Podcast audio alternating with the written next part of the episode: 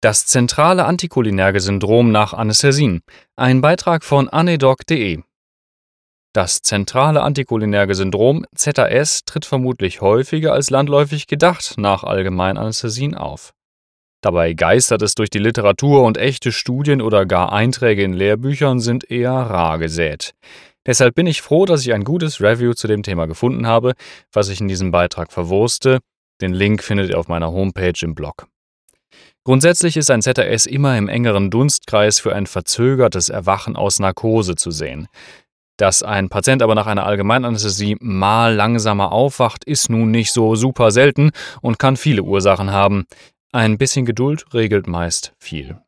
Die Diagnose ZAS wird in vielen Arbeiten und Fallberichten vor allem über die probatorische Gabe von Physostigmin gestellt, wenn der Patient danach schlagartig wacher und ansprechbarer wird.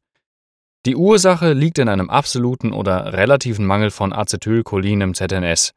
Dort nimmt es wichtige Aufgaben im Tag-Nacht-Zyklus, der Gedächtnisbildung, Alarmreaktion, Orientierung und Analgesie wahr.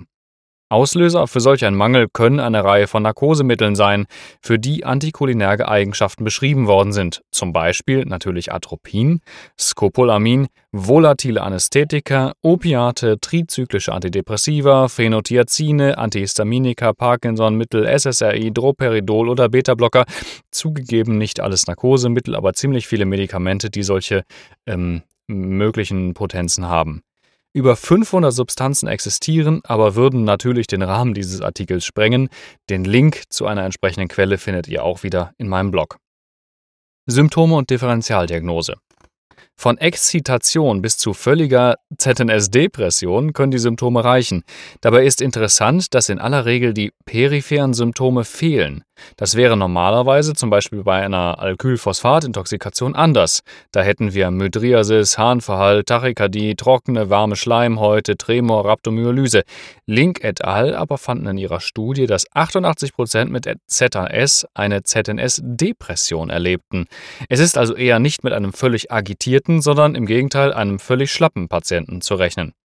Die Diagnosestellung basiert letztlich allein auf der klinischen Beobachtung und dem Ausschluss anderer möglicher Ursachen, weil es keinen spezifischen Test gibt. Schade. Ausgeschlossen werden muss auf jeden Fall Hypoglykämie, natürlich, Hypoxie, Hyperkapnie, Elektrolytimbalancen, Hypothermie, Leber- oder Nierenversagen. Primär zerebrale Pathologien können natürlich auch einen veränderten Bewusstseinszustand herbeiführen, wobei man ehrlicherweise sagen muss, dass das ausgerechnet nach einer Narkose zumindest unwahrscheinlich ist, auch wenn wir, wie immer, nichts ausschließen können bis zum Beweis des Gegenteils. Wir hätten zum Beispiel das Hirnödem, hypoxischen Hirnschaden, das, das maligne neuroleptische Syndrom, zu dem ich ja auch schon mal einen Beitrag gemacht hatte, Apoplex, Thyreotoxikose, Infektion. Physostigmin, auch firmierend unter dem Handelsnamen Anticolium, ist das klassische Antidot, deshalb auch der Handelsname. Es ist ein tertiäres Amin, weshalb es die Blut-Hirn-Schranke überwinden kann. Kave, quaternäre Amine wie zum Beispiel Neostigmin können das nicht und sind deshalb auch nicht als Ersatzpräparat verwendbar, obwohl sie auch auf Stigmin enden. Physostigmin bindet an die Cholinesterase der postsynaptischen Membran cholinerger Synapsen. Dadurch wird das ausgeschüttete Acetylcholin verzögert abgebaut und verbleibt länger im synaptischen Spalt, was zu einer stärkeren und längeren Wirkung desselben führt. Neben der direkten cholinergen Wirkung hat es auch eher unspezifische aufputschende und aufweckende Wirkungen. Deshalb kann es auch sein, dass Patienten in den betreffenden Studien geweckt wurden, die in Wirklichkeit gar kein echtes ZAS hatten naja, man kann nicht alles haben. Therapie. Die vielfach berichtete Dosis beträgt 0,01 bis 0,04 Milligramm pro Kilogramm Körpergewicht oder 1 bis 3 Milligramm bei Erwachsenen. Wenn ein ZAS vorliegt, ist die klinische Besserung des Patienten prompt. Es wird von einem Zeitrahmen zwischen 5,8 und 10,9 Minuten gesprochen, laut Holzgrafe et al. Die Wirkzeit hingegen liegt im Bereich von 0,5 bis 2 Stunden, sodass eventuell eine Dosiswiederholung notwendig sein kann. Nebenwirkungen bei schneller Injektion sind vor allem bedrohliche Bradykardien und krachende Darmentleerungen, Kave.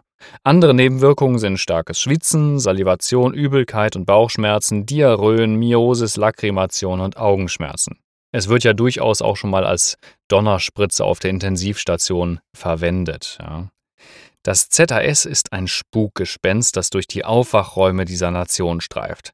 Auch wenn kein direkter Nachweis von einem Acetylcholinmangel im Hirn in der postoperativen Phase bisher dargestellt werden konnte, in den Grundlagenwissenschaften heißt es immer so schön, and what about in vivo? So ist er doch sehr unwahrscheinlich. Die Wirkung von Physostigmin ist auch mir schon untergekommen.